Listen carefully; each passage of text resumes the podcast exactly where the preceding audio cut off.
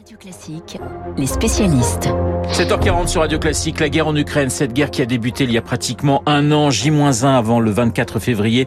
Nous serons, et je vous le signale, demain en édition spéciale sur notre antenne. Mais en attendant, direction Kiev, Kiev où se trouve Lucas Aubin, chercheur à l'Institut des relations internationales et stratégiques, auteur de Géopolitique de la Russie aux éditions de la Découverte. Bonjour Lucas Aubin. Bonjour. Je le disais, vous êtes dans la capitale ukrainienne. Quel est le, le sentiment de la population que vous côtoyez depuis plusieurs jours? Est-ce qu'elle est inquiète? Est-ce qu'elle est fatiguée? Est-ce qu'elle est toujours aussi déterminée? Alors fatigué, euh, évidemment, hein, on imagine bien qu'après un an de, guerre, après, a fortiori après un an d'invasion, parce que la plupart des gens ici se considèrent en guerre depuis depuis mars 2014 finalement, euh, forcément la fatigue est là. Néanmoins, la détermination est là également, et il s'avère que euh, la plupart des gens sont assez confiants quant à la victoire euh, de l'Ukraine contre la Russie, ce qui m'a beaucoup étonné moi sur place en tout cas. Euh, c'est-à-dire qu'il y a vraiment un discours de euh, on va aller au bout. De toute façon, il n'y a aucun doute qu'on récupérera nos, territoires, etc. Ce qui est évidemment assez étonnant quand on regarde la situation depuis l'extérieur, où on sait hein, effectivement que euh, autant l'armée ukrainienne a réussi à avancer sur ses positions de temps en temps, autant on sait que depuis quelques semaines, l'armée russe reprend du terrain, mais il y a cette idée viscérale en Ukraine actuellement que quoi qu'il arrive, le peuple ukrainien sera victorieux. Lucas Aubin, est-ce que cette date du 24 février qui marque le début de la guerre, est-ce qu'on vous en parle? Oui, tout le monde parle du 24 février. Tout le monde en parle sans mentionner l'année, hein, d'ailleurs. Donc, c'est-à-dire qu'on autant nous on, parle beaucoup en France et en Europe de l'Ouest de l'anniversaire des un an, etc. Donc, on parle du 24 février 2023. Autant en Ukraine, on, on dit uniquement 24 février.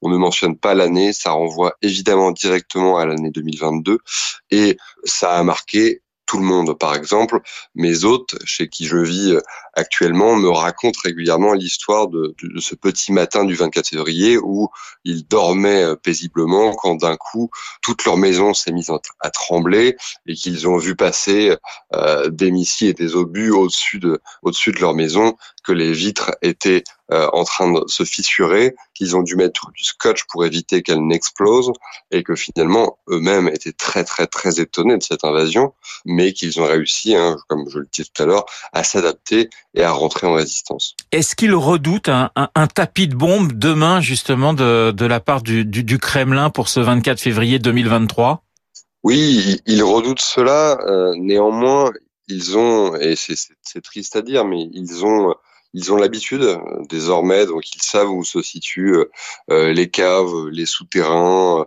les lieux où ils seront protégés. Finalement, il faut, faut, bien se rendre compte que à Kiev, comme ailleurs en Ukraine, hein, dès lors que les missiles sont lancés, les obus sont lancés également, on, on, a des alarmes qui se mettent en qui se mettent en route. On, on a la capacité de pouvoir se déplacer rapidement pour aller se cacher, etc. Euh, avec les moyens euh, dont dispose l'armée ukrainienne actuellement, il y a dans une certaine mesure la capacité de voir venir. Alors après, quand vous êtes proche de la front line, hein, j'entends par exemple dans la région de Kherson, euh, à l'est de l'Ukraine, là effectivement, vous êtes plus en difficulté puisque les missiles arrivent plus rapidement. Néanmoins, la majorité de la population ukrainienne a cette, cette possibilité finalement de se protéger, de ne pas être impacté, disons, physiquement par l'armée russe. Pour autant, évidemment, toute la vie ici hein, est chamboulée depuis maintenant un an. Lucas Aubin, cette guerre, ce sont des bombardements, on vient d'en parler, quasi quotidiens, des milliers de morts civils et militaires. C'est aussi une guerre de, communication avec ces discours cette semaine de Poutine d'un côté, de Joe Biden de l'autre. Est-ce que les Ukrainiens ont écouté les mots du maître du Kremlin? Non, pas du tout.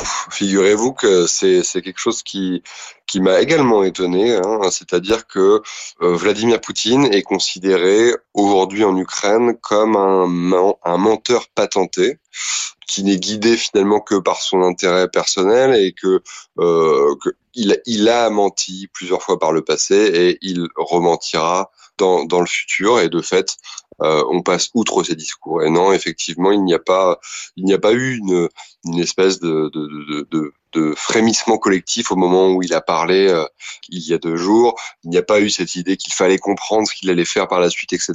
Non. Par contre, on écoute beaucoup plus effectivement Joe Biden, on écoute beaucoup plus évidemment euh, Volodymyr Zelensky, et on se fie davantage aux paroles en, fait des autorités ukrainiennes, hein, où quand il se passe quelque chose, quand un danger arrive, on attend le discours euh, des autorités pour savoir un peu quelle, quelle décision prendre. Il y a une vraie euh, foi ici hein, en Volodymyr Zelensky qui est perçu comme un, un, homme brave.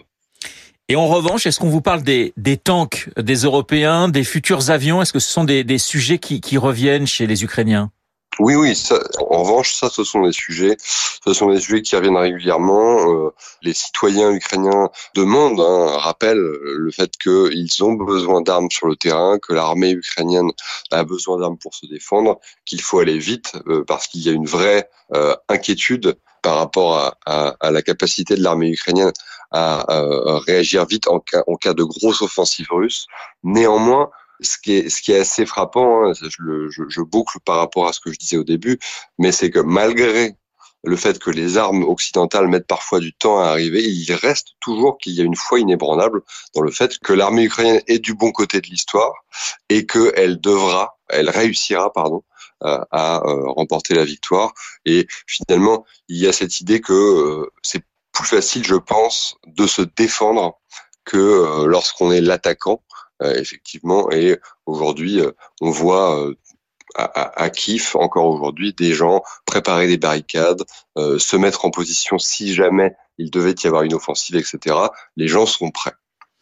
Une dernière question, Lucas Aubin. L'image que vous allez essayer de conserver de ce de votre déplacement en, en, en Ukraine, est-ce qu'il y a un, une image, est-ce qu'il y a un regard, est-ce qu'il y a un visage qui qui vous a marqué? Oui, évidemment ben, il y, en a beaucoup. Hein. Euh, néanmoins, il y en a un. Hier, avant-hier, j'étais à, à Borodjanka, donc euh, une ville, euh, petite ville près de près de Kiev, qui a été occupée par par l'armée russe au début de l'invasion. Et on sait que Borodjanka a été détruite en partie, j'ai pu le voir de mes yeux, par euh, les missiles russes. On voit des immeubles éventrés euh, et on voit euh, parmi, entre certains immeubles, des, des tags d'ailleurs de Banksy qui, qui est venu là il y a quelques mois pour justement immortaliser cette résistance ukrainienne. Et face à un immeuble éventré, à un moment donné, un homme est venu me voir et m'a regardé, m'a dit, vous voyez, ce restaurant là-bas, détruit. Euh, c'était celui de mon frère. Il était en train de, il était en train de dormir pendant les bombardements et il est mort. Et cette personne m'a regardé dans les yeux et en fait, au moment où euh, euh elle, elle m'a parlé, j'ai vu de la tristesse, mais j'ai aussi vu une farouche résistance. Et ça, ça, ça, ça rejoignait la plupart des discours que j'avais entendus jusqu'à présent sur la fameuse résilience ukrainienne et cette espèce de foi euh, inébranlable euh, dans le fait que euh, l'armée ukrainienne remportera la victoire, combien même de, de l'extérieur cela semble parfois délicat, en tout cas en interne, la résistance est là. Merci Lucas Aubin en direct de Kiev. Lucas Aubin, chercheur à l'IRIS et auteur de Géopolitique de la Russie aux éditions euh, de la Découverte. Dans un instant, le journal imprévisible de Marc Bourreau. On reste en Ukraine. Marc qui s'intéresse euh, ce matin à Volodymyr Zelensky, mais le Zelensky avant la guerre, avant même la politique. Marc, dans une il est 7h48 sur Radio Classique.